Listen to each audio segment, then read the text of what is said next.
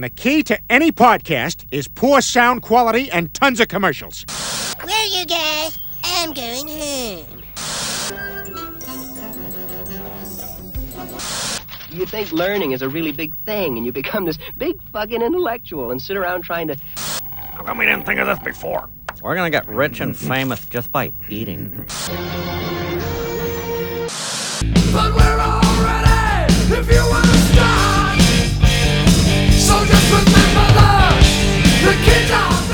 Filha da puta. Eu vou botar no podcast, foda-se. Sim, por favor. Bom demais. Já pra começar com esse clima aí de desenho adulto. Olá, aqui quem fala é André Germano. A coisa que eu mais me arrependo de ter feito nessa vida é ter comprado o DVD da festa da salsicha pro meu primo pequeno. Meu Deus, amigo, por quê? Eu não sabia, cara.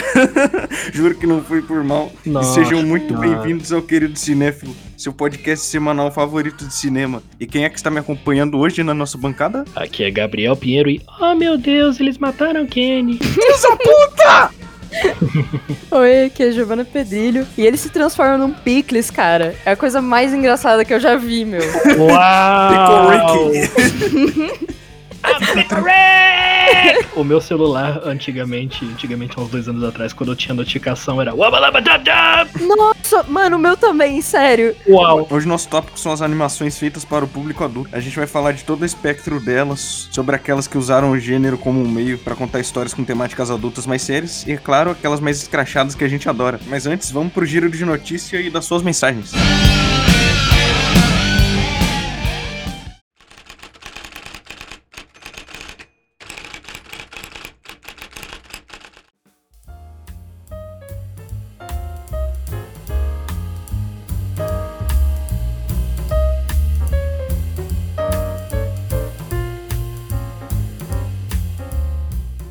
filme Harry Potter e a Pedra Filosofal completa no final de novembro duas décadas desde que chegou ao Brasil. Para comemorar, os fãs da saga vão poder rever o longa no cinema no dia 21 de novembro, data na qual o filme será exibido em salas de todo o país. Eu estarei lá também. Uma opção para quem não quiser ir ao cinema é assistir ao longa na HBO Max. A plataforma lançou recentemente uma versão chamada Filme em Modo Mágico, com curiosidades sobre a produção pipocando na tela do HBO Max.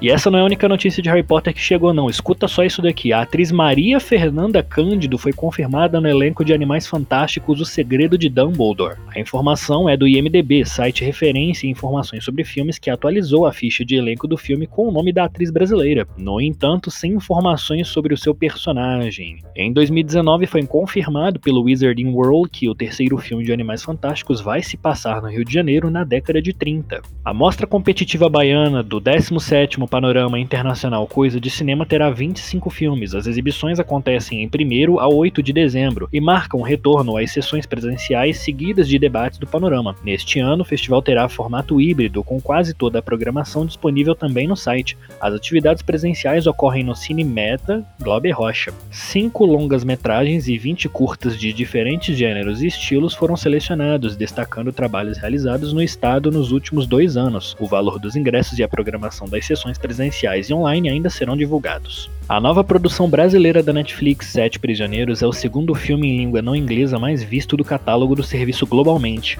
O longa estreou no dia 1 de novembro. A informação da repercussão internacional foi divulgada pela própria Netflix nesta terça-feira, dia 16. Segundo o Top 10 Netflix, o filme aparece entre os mais assistidos da plataforma em 17 países. Sete Prisioneiros teve mais de 9 milhões de horas exibidas entre assinantes da Netflix, ficando apenas atrás de Yara, outro título original da companhia que teve mais de 17 milhões de horas exibidas. Esse ranking contabilizou as horas de programação da plataforma do dia 8 de novembro ao dia 14 deste mês. Protagonizada por Rodrigo Santoro e Christian Malheiros, o filme aborda as complexidades do tráfico humano no Brasil. O aclamado diretor espanhol Pedro Almodóvar participou do AFI Fest e fez uma revelação surpreendente em entrevista a Variety. Não seria contra trabalhar no gênero de super-heróis. Na verdade, Almodóvar já tem até uma personagem específica em mente, abre aspas, eu gostaria de fazer algo com a Batgirl, mas teria que ser a minha maneira, fecha aspas. Batgirl não aparece aparece em uma produção live action desde Batman e Robin de 1997, onde Alicia Silverstone interpretou a versão alternativa de Barbara Gordon, chamada Barbara Wilson, sendo a sobrinha de Alfred ao invés de a filha do comissário Gordon.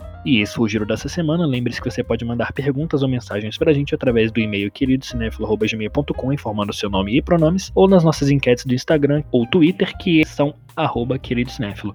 Eu sou Gabriel Pinheiro, muito bom episódio, esse daí tá top. Até mais.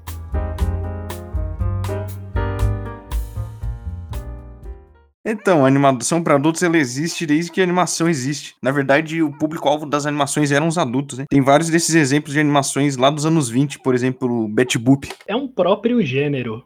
Os Dark Cartoons, né? Que é tipo, cê- todos os desenhos feitos de 1930 pra trás são bizarros, assim. Tipo, não tem um que se salva. Cara, é, é, os desenhos tinha gente fumando cigarro, gente usando arma. Poxa, tem uma, a cena final do episódio do Tom e Jerry, ele se suicidando. Não, um- então, mas aí já tava mais light. Se você for ver as primeiras animações mesmo, tem uma animação que é clássica, que é um cara que ele tenta comer uma mina, depois um cavalo, depois uma vaca. Nossa senhora!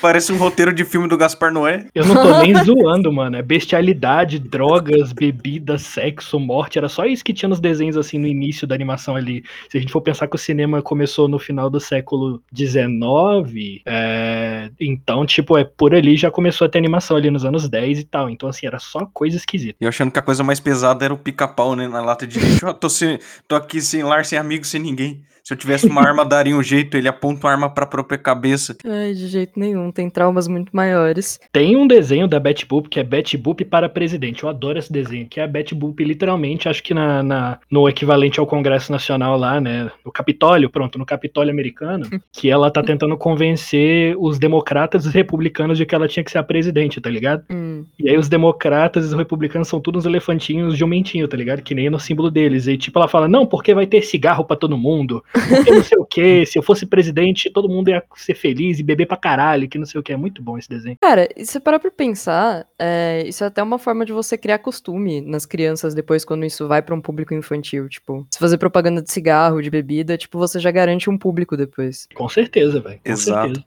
Então, é engraçado que as próprias animações da Disney, cujo público-alvo eram as crianças, mesmo, eu tô falando das animações tipo Dumbo, sabe? Bambi, e- eles têm uns temas muito sérios. Cara, a cena que o Bambi fica bêbado, aquilo é perturbador, cara. Eu assisti Oi? depois de adulto. Quando o Bambi fica bêbado por engano, sabe? Aquela cena toda psicodélica. É uma cena muito sufocante. Dumbo, não? É, do Dumbo. do Dumbo. Ah, o Dumbo não, doido, os elefantão, tá ligado? Isso, sim. exatamente. E tem uma animação também que é As Aventuras do Sr. Sapo e o Icabod, já viram?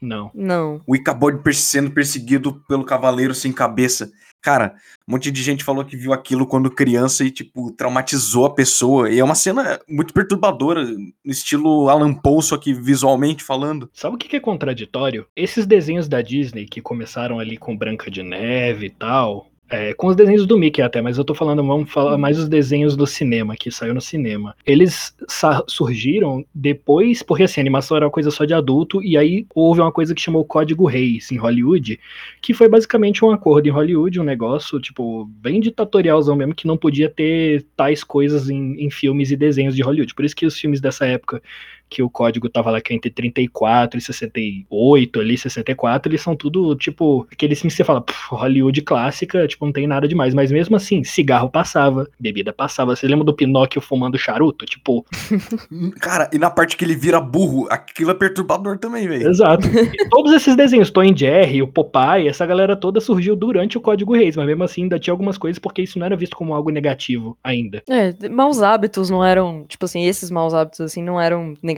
O que é negativo é sexo e por Homossexualidade. aí. É, Então não mostrava beijo, não mostrava nudez, mas mostrava a galera consumindo drogas listas à vontade, né? Exatamente, cara, exatamente. E, tipo, não é que nessa época as animações adultas deixaram de existir. O governo americano usou demais o Patolino Pernalonga pra chamar soldado pra matar nazista, tá ligado? Então, tipo, Uhum. Isso sempre existiu. Só que rolou uma virada, as animações adultas realmente morreram com a chegada da TV nos anos 50. E nesse caso, de quando as animações elas vão pra TV, começa na verdade com um movimento de popularização disso com a Hanna-Barbera, que na verdade eles lançaram primeiramente o- um protótipo que viraria Tom e Jerry, que era Buzz Gets the Boot, em 1940, depois que eles levaram um bolo do Walt Disney. Mas enfim. E aí, eles ganharam, tipo, o Oscar de melhor curta animado e tal, e conseguiram colocar. Conseguiram ir pra TV, assim. Enfim, quando eles chegaram ali, eles começaram a popularizar essas coisas de realmente desenho para criança, você não só criança, mas você unir os públicos tanto adulto quanto infantil. E isso foi dando certo de um jeito que eles eles também foram os responsáveis por esse padrão assim de animação sábado de manhã, que Uhum. era um negócio assim realmente tipo um horário assim que tá, ninguém tá trabalhando, também a criança tá lá, então dá pra assistir TV tranquilamente, assim. É, é um horário family friendly, né? Convenhamos que só tinha desenho foda, né? Flintstones, os Jetsons, puta O merda. Scooby-Doo, muito né? massa. Sim, Scooby Scooby-Doo ainda depois, mas logo lá no começo, assim, tem tem umas coisas tipo os Smurfs, eles fizeram um, um spin-off do Popeye também, tipo Popeye and Son, Uhum. enfim. Mas um negócio interessante também é que a animação, ela nunca. Não é um negócio barato, assim. Ela, ela pode ser mais barata do que você fazer um filme live action, mas ela não é barata. Inclusive, eles tinham algumas técnicas pra fazer o barateamento disso. Mas uma das coisas que mantinha é, eles é, nesse público infantil eram as lojas de brinquedo. Então você fazia os personagens e vendia brinquedo deles. Com as animações adultas, isso já é diferente, não se vende tanto brinquedo assim. Por mais É. que adulto compre action figure e essas coisas, não é o mesmo. Tu Os anos de... 50 e 60 foram o ápice da propaganda pra criança, né? Então foi quando surgiu uma porrada de cereal, porrada de brinquedo, porrada de não sei o que. Essa É. indústria para as crianças surgiu ali, porque você botava comercial ali entre os desenhos, né? E foi isso que meio que matou a animação adulta ali naquela época, pelo menos. Tudo isso que a gente tá falando é contexto americano. Mesmo assim, nos anos 60, o Pernalonga ainda dava tiro, beijava, se vestia de mulher, e, quer dizer, se vestia de mulher não podia mais, mas tipo, ele, sabe, era jazz, é, cultura pop, e, tipo, ainda, então ainda tinha alguma coisa, ainda Sim, passava pelo mas- código. Mas entrou esse apelo a mais pra criança, sabe? Deixou de ser aquela coisa tão violenta, escrachada nos anos 40. Tanto é que os Simpsons brincam muito com isso, com comichão e coçadinha. Eles falam, poxa, esses desenhos são tão violentos assim, são perturbadores e ninguém fala nada. Sim. E aí a sátira deles é mostrar a violência mais escrachada possível e as crianças rindo de catarreado, sabe? Sim. Cara, é, o Gabriel falou esse negócio aí de, tipo, é, não podia mais se vestir de mulher e tal, toda essa questão do Código Reis, isso me lembrou uma curiosidade que nos Flintstones, é, eles deram um pouquinho uma burlada em algumas coisas, porque, por exemplo, mostra casal dividindo cama, acho que os protagonistas em si, e aparece a Vilma grávida, que não era uma coisa comum. Verdade, eu, eu tinha ouvido uma coisa assim, né? Não tinha beijo nem nada, mas os personagens já dividiam cama. Pra gente hoje em dia não é nada demais, mas na época, assim, uma quebra de paradigma absurdo. E sabe uma coisa, gente? Eu acho que foi essa época aí dos anos 60, 50 que consolidou, porque essa galera que tava viva nos anos 60 e 50 são os nossos avós, quase tendo os nossos pais, assim, né? Sim, então foi isso que consolidou essa ideia de que desenho é coisa pra criança, porque era meio que só isso que tinha. Você tinha uma porrada de filme da Disney e uma porrada de desenho na televisão. Uhum. Até que, no final dos anos 70, surgiu um senhor chamado Ralph Bakshi, ah, vai, trazendo, trazendo o primeiro filme X-rated da história, que é o Fritz the Cat. que... Vai, Giovana. Vai, Giovana. Estamos esperando você, vai. Ah, tá bom.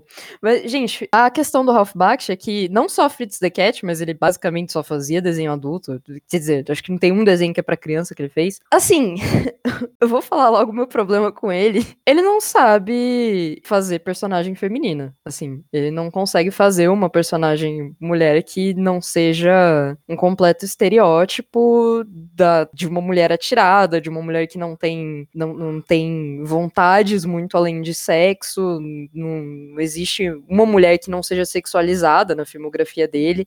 Existem filmes que, assim, eles têm planos extremamente provocativos, parece que tem cota de peito, assim, por cena, Uhum. por tempo. Por exemplo, Hey Good Looking é um filme que tem, que tem peitos, assim, que aparecem literalmente só por, porque precisa estar aparecendo na cena, assim, não, não tem necessidade e não. É isso, assim. É, é esse o problema com o Ralph Bakshi. De resto, tá, tá ótimo. Então, é engraçado que ou as personagens femininas são as personagens que o Fritz the Cat faz sexo, ou, ou no caso daquela menina lá no meio do filme que tem que agir como uma mãe, porque ele é um gato inconsequente pra caramba. Uhum. Sim. Ou então, é quando muito, é uma mulher que tá num relacionamento abusivo, mas é dependente emocional do cara, que nem aquela Sim. parte lá do nazista. Cara, eu vou te falar, o Ralph Bakshi tinha muito problema com a mãe. Com certeza, assim. Com tipo, certeza. Mamicho. sim, 100%. O Ralph Baksh, ele era um cara que nos anos 60, 70, ele tava já irritado com as animações da Disney, então ele virou meio que esse, esse bastião anti-Disney, assim, nos anos 70 e 80, e abriu as portas de volta pra animação adulta. O cara tinha umas críticas meio anti-imperialista também, americano, no filme dele e tal, e eu acho que o Fritz the Cat, ele é um filme que abriu as portas realmente, mas assim, de conteúdo, conteúdo, Ralph Baksh, ele não, não, não, não sacou? Eu gosto muito, eu gosto muito do estilo de animação dele, que é estilo bem trecheira mesmo. Eu gosto do Cruzão, visual. né? Ele é cru, a animação dele é crua. Aquele Wizards, eu acho aquilo lindo, assim. É completamente horrorosa a história. sabe? Assim, mas Mas é lindo, eu- é lindo, é lindo. E eu acho que o filme mais importante que ele fez foi O Senhor dos Anéis. Nossa, sim. Pra todas as pessoas que chipam o Sam e o Frodo, assistam O Senhor dos Anéis do Bakshi, porque tem um subtexto homoerótico muito claro nesse filme.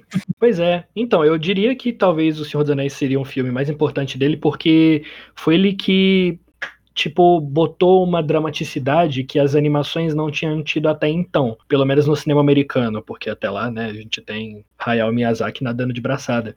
Mas, tipo, pelo menos nos Estados Unidos, O Senhor dos Anéis, ele é um filme muito dramático. Tipo, e a animação só ajuda a, tipo, é, enfatizar isso, né? Ele mostrou que você podia fazer um desenho sério e, tipo, dramático. Você, tipo, de chorar. Você vê o desenho chorando, entendeu? Sem chorando é foda. Eu acho que esse é o segredo com as animações, tanto pra a parada emocional te pega pra você chorar e tanto pra quando você vê uma coisa pra rir ou então ficar chocado, porque desenho normalmente não é levado a sério. Então é muito mais chocante você ver as coisas dessa vindo de um desenho do que tipo de um filme.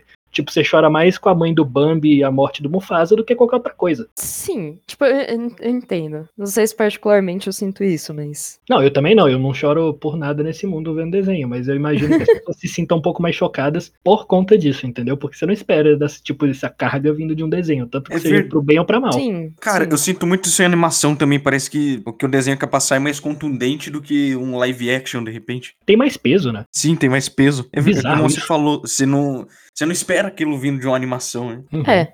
E é engraçado como a gente lida com a animação, porque a gente não acha estranho aquilo. É um, um desenho 2D, a gente sabe que foi desenhado à mão aquilo, na maioria das vezes, mas a gente vê os personagens como se fossem seres humanos, né? É que eu acho que esse negócio do choque, de, de você estar encarando um negócio que é muito abrupto pro desenho, se encontra muito, logicamente, na animação adulta e também no. Especificamente no Bakshi, porque literalmente você tá esperando um negócio leve, você tá esperando um conteúdo Uhum. leve. E teve gente que foi ver Fritz the Cat achando que, ah, meu Deus, gato Félix, sei lá. E não, assim, tipo, não levem suas crianças ao cinema, na verdade. Então, tipo, realmente tem esse negócio de, de uma ruptura de expectativa mesmo. Acho que talvez terminando a nossa linha do tempo, em 1981 tem a chegada da MTV, então você começa a ver a animação sendo introduzida em videoclipe, como a gente comenta aqui sempre o videoclipe do Ahá. É. Take On Me, e isso daí começou a trazer as pessoas a ficarem um pouco mais interessadas em animação de volta.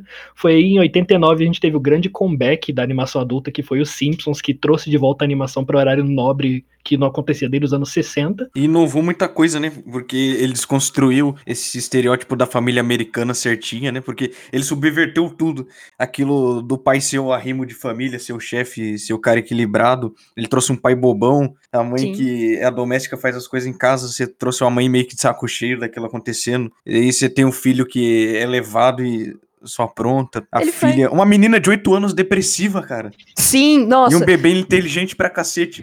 E, e uma coisa, e sempre tem aquele toque especial do carinho, né? Apesar das críticas sociais né, serem muito contundentes, você tinha aquela coisa que você sentia uma baita empatia pelos personagens, né? Ele é um desenho que aguça seu senso crítico e aquece teu coração ao mesmo tempo. Literalmente, os Simpsons foi um marco pra, pra animação adulta que veio depois dele. Porque isso é uma crítica, inclusive, que fazem que muita coisa que a animação adulta fez depois era copiar os Simpsons, de certa Claro. forma. E aí você tem justamente, por muito tempo, essa, essa animação que traz meio que um estereótipo de um protagonista de um pai bobo e meio inofensivo, assim.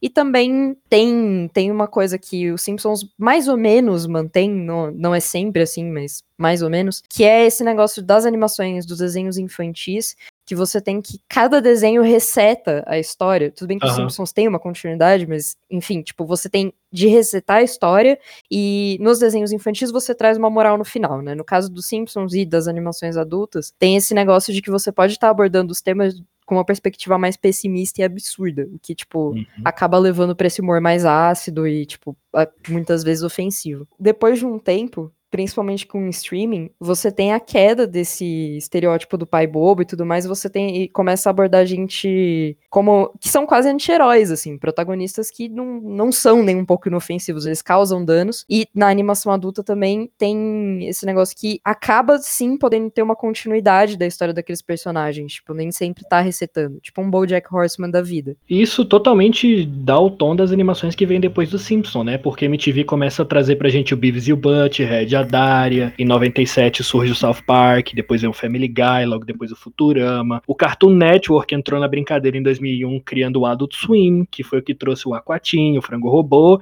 e a, a- começou essa renascença dos desenhos adultos modernos, que é o que a gente tem com Rick e Morty, com BoJack Horseman, Sim, né? é uns desenhos que vão ainda mais além, né? Que eles Uhum. misturam com ficção científica, uns temas, filosofia, sabe? É muito mais filosofia que tudo, né? Se eu for parar pra ver. Tipo, Sim. Archer, por exemplo, por mais que seja meio, tipo, bobão, tá ligado? Tem umas paradas ali pesadas, tá ligado? É uns desenhos que te ensina muito sobre a vida, mano. É, psicologia, dá pra aprender vendo o Archer. Não que seja muito saudável, sabe? Mas, tipo, dá pra...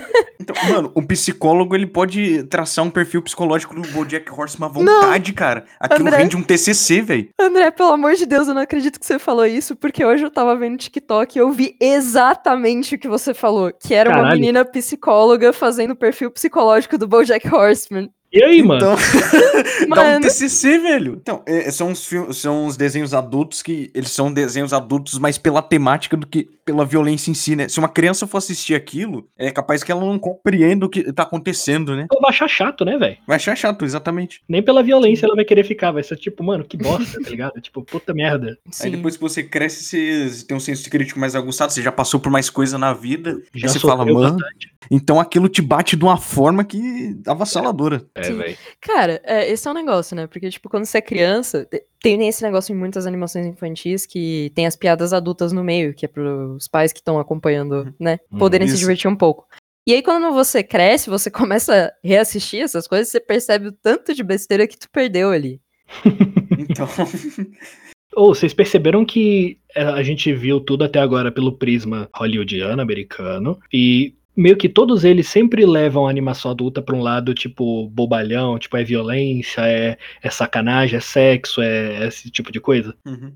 Mas a gente tem todo um outro lado da animação adulta que é a animação que usa a animação simplesmente como meio pra pra contar histórias sérias, né? Eu acredito, assim, tipo, pelo menos pelo que eu já vi, não por realmente pesquisa, que elas encontram um lugar de desenvolvimento muito maior no cinema em si do que na TV. Então, a gente tem coisas como é, Waking Life, Perfect Blue, Anomalisa, Persepolis. Só acrescentando o que você disse, Gi, que na TV tem o quesito censura, porque você só pode exibir um desenho para determinada idade e um determinado horário, né? Sim. Assim, a animação para adulta só passa de noite, sabe? Sim, e também, às vezes, é desinteressante você manter por muito tempo algo tão dramático, assim. Acho que a animação ainda não tá tão preparada pra isso por enquanto, apesar de estar mudando, apesar de terem animações adultas que estão sim indo pra esse lado. Uhum. É, e tem o serviço de streaming também, que você não precisa pagar para poder passar o seu desenho de adulto em qualquer horário, né?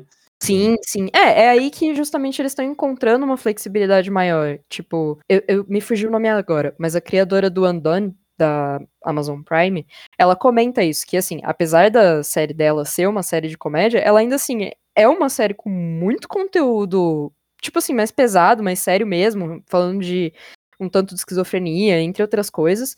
E assim, é, não sei se é ela, mas tem, tem uma galera já nos projetos pra fazer coisas mais sérias mesmo. Não são essas séries de comédia, realmente é, tá trabalhando um drama, sabe? É, mas isso é agora que tá acontecendo pras animações americanas, o que já acontecia há muito tempo atrás, por exemplo, no Japão. Uhum. Sim, Sim. Que- Anime que tá sempre em uma outro. Pois é, mano, eles estão É em outro nível. Já tem uma Exato. tradição já muita de fazer animação mais séria. Mano, o Túmulo dos Vagalumes é uma das minhas animações favoritas, mano. Aquele negócio é de foder Cara, o acho que o coração, filme, mano. a- aquele é um filme que eu mais chorei assistindo na vida, velho. É, é um filme que eu assisti uma vez só pra nunca mais, sabe? Aquele filme me deixou pensando, assim, por dias, sabe? Me destruiu. É um tema pesado. Primeiro, por ser animação. Segundo, por envolver crianças, né? E um contexto de guerra ainda. Uhum. E abordagem extremamente pesada. E como a gente tá falando, né, Gabriel? Você lembra? E será que se fosse um live action teria o mesmo peso dramático? Porra nenhuma, Não. ia ser um filme de guerra qualquer e eu ia ficar de saco cheio. Eu odeio filme de guerra. Meu filme de guerra favorito deve ser Túmulo dos Vagalumes. Sentido. Ô, Giovana, você viu alguns filmes pra esse episódio? O que foi que você assistiu? É, vocês querem começar pelo bom ou pelo ruim? Pelo ruim. Vamos Pelo aumentando ruim, o nível. É. Então vamos falar de Anomalisa. Puta que pariu, minha Ah, animação não. favorita. É foda esse filme. Ela vai falar mal da minha animação favorita, gente. Meu Deus. Vai Nada a ver. apodrecer por dentro aos poucos, hein, Gabriel? Gente, vou dar a sinopse desse filme aí. Ok. Homem de meia idade, com crise de meia idade, viaja a trabalho e trai a esposa em hotel. É encontros e desencontros ou é Anomalisa? Eu adoro os dois. Amo os Hum. dois também. É, a, a gente percebe um padrão, então. então tá bom. Encontros e desencontros talvez seja o meu segundo ou terceiro filme favorito da vida. Filme de vez solitário é muito bom. Eu Cara, amo. não, não, tudo bem, eu entendo. Tipo assim, por exemplo, eu super amo um negócio tipo Método Kominsky. Adoro, acho engraçadíssimo, minha paixão. É, Grace Frank, acho lindo também. Tem outros filmes, mas enfim. A questão, pra mim, nesse filme aqui, acho que é muito mais um problema que eu tenho com Charlie Kaufman do que com é, essa sinopse aí que eu dei. Uhum. Mas, assim, esse filme definitivamente não passa no teste de Bechdel. Não passa. De jeito nenhum. Todas as mulheres ali, elas estão ali unicamente pra criar o protagonista homem, o, o Michael, no caso. Me estressa de uma forma muito intensa como ele se encontra. Tipo, ele sente que ele meio que resolveu a vida dele na mulher mais insegura que ele poderia achar. E ela ainda é fã dele. Tipo, e isso, isso é muito problemático, assim. Em momento nenhum parece que o filme entende que isso deveria ser problematizado de alguma forma. E, e isso é uma outra coisa, assim, que eu não sei qual foi o problema, se foi no roteiro, qual que é a brisa. Mas tem uma coisa que esse filme faz que ela é incrível, que todas as pessoas, exceto o Michael e a Lisa, têm a mesma voz. Então é o mesmo Então. dublador que fez. Tem um Uhum. motivo específico pra isso. Sim. É, e eu acho que casa com o que você falou do porquê que ele não passa no teste de Bechdel. Justamente porque todo o filme é da perspectiva do cara e como ele tá naquele ambiente, naquele hotel, em que ele tá sentindo que ele não tá vendo mais graça em ninguém, é por isso que todo mundo tem a mesma voz. E aí quando ele encontra uma voz diferente, é a pessoa que toca no coração dele, blá blá blá blá. Então eu, eu, eu acho que ele não passaria no teste de Bechdel justamente porque toda a história tá sendo contada pela perspectiva dele e é uma história esquisitíssima. Não é uma Sim. história tipo que eu. Nossa, que história legal de vida que você passou. Não, é Não. horrível. Ele pega uma fã, tipo, já tá errado aí. Mas eu gosto. esposa. Exato, ele traz esposa pra pegar a fã, tá ligado? Tipo, porra. sim. E eu, eu, eu não gosto da história. Eu, É. Tipo, é uma história completamente reprovável, assim como várias de vários filmes que eu gosto. Mas eu gosto de como ele conta essa história, como ele usa a animação e aquele tipo de animação pra contar essa história e faz você sentir raiva, medo, nojo e, e tristeza e tudo num filme só. Então, eu gosto como ele, ele leva o surrealismo nessa obra muito bem, sabe? Porque esse filme é tão surreal que abre portas pra várias interpretações, né? Sim. Pelo menos eu vi que ele é um cara deslocado no mundo, que as pessoas pra ele perdem a graça. E aí, essa única pessoa em específico tem graça, mas aos poucos, gradativamente, ela vai perdendo perde. a graça e se tornando igual a todas as outras. Exato. Porque ele não triste. conhece ela, né? Pra ele, o mundo é um lugar ordinário e sem graça, sabe? Tipo, tudo a mesma coisa. É Sim. como se ele tivesse uma bagagem de vida e que ele tivesse muito de saco cheio, sabe? Pra mim é um filme de- sobre estar de saco cheio. É, o que eu tinha falado sobre a questão de todos terem a mesma voz, o problema disso é que o trabalho de som desse filme foi fantástico. E esse negócio foi uma sacada muito boa. E aí ele vai e explana, quando ele fala que todos são a mesma pessoa. Tipo, Ah, é? gente, pra quê? Eu já entendi. Então, eu não entendi isso da primeira vez. Quando eu terminei o filme e a pessoa me falou, você percebeu que todos eles têm a mesma voz? Eu falei, o quê? Eu percebi de cara, cara. É, eu não sim. percebi. Até porque todo, todo mundo tem voz de homem ali. Tipo, não tem Aham. variação, sabe? É é uma Na minha voz muito- cabeça, na minha cabeça não, não, não juntou Lé com Cré, gente. Me desculpa, mas eu Uhum. precisava daquela informação no final. Ai, mano. Ah, E um foi filme bom. Aí a gente tem Persepolis, que é um filme Maravilhoso. incrível. Nossa, esse é, esse é fantástico, esse filme. Acho Sim. que é o melhor Ah. jeito de. É o melhor exemplo de como usar a animação pra mudar o mundo, tá ligado? É tipo, Então- é, Sim. é por isso. Esse desenho tem uma animação simples que eu acho fantástica, sensacional, é muito bonitinha. Sabe qual que é o nome da protagonista mesmo? Marjane. Marjane. A Marjane criança é fofinha, a Marjane adulta é a cara da Marjane real. mas não é incrível por isso, né? É bem graphic novel, né? Tipo, ele Hum. é inspirado na graphic novel e aí ele traz isso bem. Esse estilo tá História- muito presente. História em quadrinho em movimento, né? Sim, sim.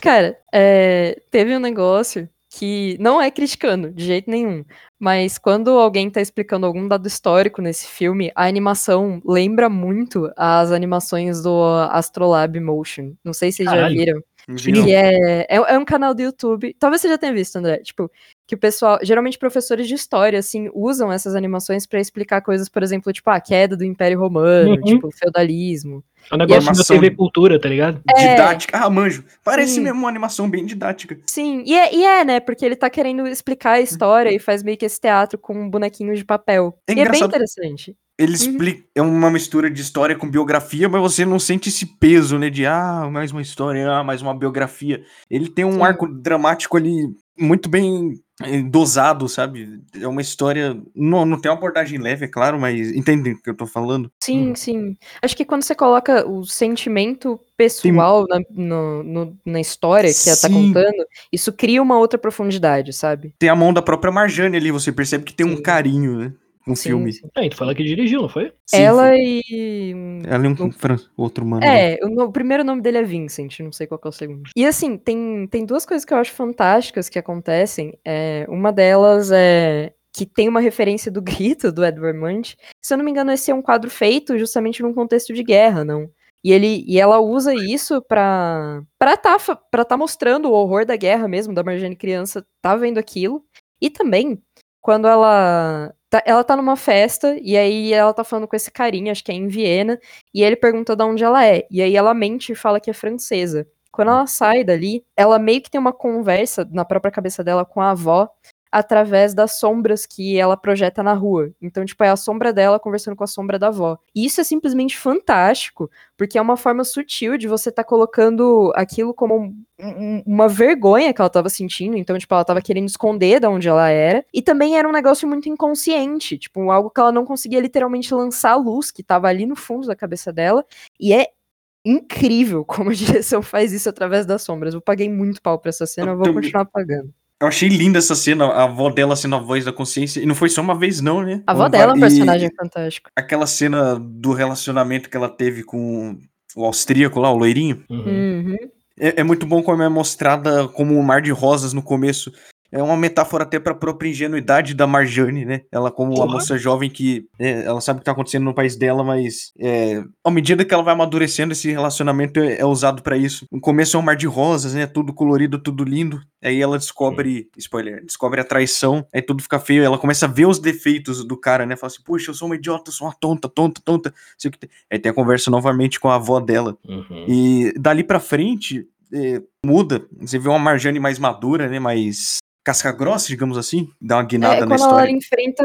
Ela enfrenta uma das fases mais difíceis da vida dela, né? Que é quando ela passou um tempo vivendo na rua, assim, acho que dois meses. Então. Sim, e essa fase que ela vive na rua, e aí quando ela vai no psicólogo também, é outra. É engraçado como se mexer de nuances, né? A Sim. cada momento você sente que a personagem tá crescendo, sabe? É incrível, é lindo isso. A Sim. personagem vai desenvolvendo. É muito foda o jeito que eles desenvolvem a personagem. É ela sentada no divã escrevendo pro, mé- pro psicólogo que ela tá sentindo, ele fala: É, você tá com uma depressão nervosa. Cara, E ele nem ligando, né? Tipo, ele tava Isso. fazendo uns rabiscos, assim, aí, tipo assim. E isso é, isso é interessante também de pensar, porque, tipo assim. É, é, é mais um cara que não tá ouvindo o que ela tá falando. É, é mais uma luta dela sozinha, e aí é muito simples pra ele só virar e falar assim: ah, não, você tem depressão, tipo, te vira aí com seus remédios. Mas o filme foi ficando um pouquinho mais escuro, tipo assim, tem muito mais a cor preta, sabe? Principalmente quando ela tá na rua, e acredito que não seja só pra mostrar que tá de noite. Até porque deve ter momento ali que não tava de noite. Sim, parece um negócio pintado a giz preto, né, mano? Sim, tipo, fica bem carregado, sabe? E a única parte colorida que tem é aquelas cenas que ficam mais claras no fim do filme, que é ela de hoje em dia, né? Como se fosse um alívio a tudo isso que ela passou. E Mas olha só, é fiquei viva pra contar a história pra vocês, ó. Essa colorida sou eu de hoje em dia. É doido demais, né, velho? Esses filmes que tem essas histórias mais, mais assim, mais dramáticas e tal, elas estão começando a surgir cada vez mais hoje em dia pro lado ocidental, né? Porque, né, foi como a gente falou, tem, tem a galera tipo o Estúdio Ghibli e Satoshi Kon, que inclusive tem um episódio só dele aqui no podcast, Perfect Blue e Tokyo Godfathers maravilhosos. Cara, eu fiquei, eu fiquei impressionado uma coisa. Parece que foram dois diretores diferentes que dirigiram os dois filmes. Perfect Blue, é, ele é sombrio, sabe? Ele é pesado. O Tokyo Godfathers, ele tem uma temática muito mais leve. Eu? Você dá pessoalmente, risada. prefiro, eu pessoalmente prefiro Tokyo Godfathers, mas o que eu ia falar é que cada vez mais a gente tá vendo isso crescer muito mais aqui no ocidente e vindo de caras que às vezes não imagina. Por exemplo, eu odeio esse ser humano, mas não como pessoa. Os filmes dele. Eu odeio o Wes Anderson, mas ele trouxe o Fantástico Senhor Raposo, A Ilha dos Cachorros, que são filmes que estão conquistando uma, uma notoriedade de. E são animações e são adultas e são completamente diferentes do que a gente estava acostumado. A gente vê muitas dessas animações entrando na Netflix e fazendo um puta sucesso, por mais que sejam, por exemplo, europeias. Tem uma nova na Netflix, que não é tão nova assim, é de 2000 e... 2019, que chama Já Perdi Moncor, que é I Lost My Body, que é sobre uma mão que se descola de um cara e aí eles tentam se encontrar, a mão encontrar o cara. Tipo, é, é bizarro, mas é muito legal, é interessante. É Ele francês. toca. É francês. Então, a gente esqueceu de citar uma animação seminal francesa que é Planeta Selvagem no francês original, mas a gente chama de Planeta Fantástico. Esse filme eu vi esse ano, eu achei do caralho. É de 1973, é Le Planète Sauvage do René Laloux. Mano, esse filme é doido. Se você quer ver um filme e falar, mano, eu não sei o que eu tô fazendo aqui, eu não sei o que tá acontecendo. Caralho, que animação foda, assiste Planeta Sabe Fantástico. uma coisa? E- ele é equivalente pro mundo das animações o que o Pink Floyd é pra música, sabe? Exatamente, é, É, isso. totalmente psicodélico. Sabe aquela cena Psicodelia que. pra caralho. Aquele, aquela cena no começo que o alienígena pega a criança, Sei. fica pegando a criança, a criança tenta correr no ar. Cara, É melhor de todas. Eu achei, acho perturbadora aquela cena, É velho. sabe? horrível, Eu é horrível. da- do moleque, velho. Porra, É horrível. Puxa, e, e tem umas cenas de matança, assim, no, pro filme, pro alienígena, parece que ele tá fazendo uma coisa normal, sabe? Como se as pessoas de verdade controlassem bonequinhos. E sabe? E também é uma crítica foda ao Sim, imperialismo, mano, e é aquilo que a gente falou. com sutileza, né? É aquilo que a gente falou. Quando a gente vê esses trecos no desenho, o tre- treco tem um peso completamente diferente. Sim, velho. E cada dia mais isso tá ficando mais. é, como que eu posso dizer? Mais famoso, né, mano? A gente tá na, nessa renascença aí das animações adultas que estão ficando cada vez mais sérias e tratando de temas mais densos e tal. Tem filme tipo, é, sei lá, Chico e Rita, que é uma animação espanhola que tá fazendo puta sucesso também. Mano, eu, eu, adoro. Eu acho que a animação adulta é uma das coisas que a gente precisa proteger, porque é muito bom, mano. Ah, com certeza, velho. É muito legal, velho. Os Sim. tipos de filme que eu mais gosto é animação adulta. Só consigo pensar em salsa de party agora e não é um bom jeito de proteger a animação. É, mano, Festa da Salsicha é uma experiência. Uhum. é, é definitivamente uma experiência, assim. Cara, Festa da Salsicha, eu até tava gostando do filme, mas aquela cena final, sabe? Aquela suruba com os alimentos. Respeita Aqui- a orgia, amigo. Aquilo me despertou uma mano. vergonha ali que eu jamais senti em toda a minha vida. Amigo, Sim. eu vi isso no cinema com a minha mãe e minha irmã. Não! Com a minha mãe e a minha Ah, irmã. não, a gente, a- escuta, a gente sabia o que a gente tava fazendo. Ah, tá. Menos Então, mal. assim, mas foi igualmente vergonhoso. Mas eu, me, eu, eu, nossa, eu me diverti pra caralho. Ah, mano, é um filme muito niilista. Tipo, Nili. ele é, bicho, mas é, tipo, tem toda essa coisa de desconstrução dos deuses e tal. E, tipo, mesmo. uma, uma perda desse sentido que era, era o único sentido que as, que a comida, as comidas tinham, que era tipo, ser Uhum. escolhida pelos deuses, aí no fim das contas eles, na verdade, não são lá isso, sabe? É um Uhum. filme extremamente niilista. Tem uma Crepúsculo dos ídolos, né, mano? Exato. Sim! Tem uma crítica foda, exatamente, do- dos seres humanos serem deuses. É, Tem umas metáforas da hora, mas aquela cena do sexo, em vez de ser uma coisa hedonista do- Ah. dos alimentos. Incrível, é tipo ele chegando no paraíso, mano. É Sim. tipo Talvez- assim, eles ultrapassaram os deuses, os ídolos que eles criaram na cabeça deles e eles atingiram o paraíso. Mano, isso é muito existencialista total, tá ligado? Libertar. Então eu vou assistir de novo. Talvez possa ser que eu tenha uma visão diferente. Sim. Assista, eu vou te passar um texto do, do Sartre chamado Existencialismo é um Humanismo, que ele fala que existir é sofrer e você vai adorar depois ver o Do caralho, do caralho, bom demais. Eu não sabia que uma Inclusive- suruba de alimentos podia ser tão profunda. Cara, se um cara virando um picles pode ser profundo, por que a suruba não? Nossa, André, fecha aí, foda-se. E o querido cinéfilo dessa semana vai ficando por aqui. Fique ligado no nosso site oficial e nas nossas redes sociais para mais conteúdo do querido cinéfilo. Textos toda terça ao meio-dia e podcast todas sextas às 10 da manhã. Lembre-se que você pode enviar perguntas, mensagens, pedir para indicar convidados para o querido cinéfilo convida, mensagens de amor tudo mais. Tudo isso pra gente através do e-mail queridocinéfilo.gmail.com Formando seu nome, pronomes, apelido ou nas nossas enquetes do Instagram ou do Twitter. Que são arroba querido cinéfilo. Eu sou o André e se você acha que animação é coisa de criança, me exclua das redes sociais. Sectarista pra caralho. Eu sou a Giovana, valeu por ouvirem e formem seu caráter com a animação adulta. Eu sou o Gabriel e assistam de novo Anomalisa. Hum.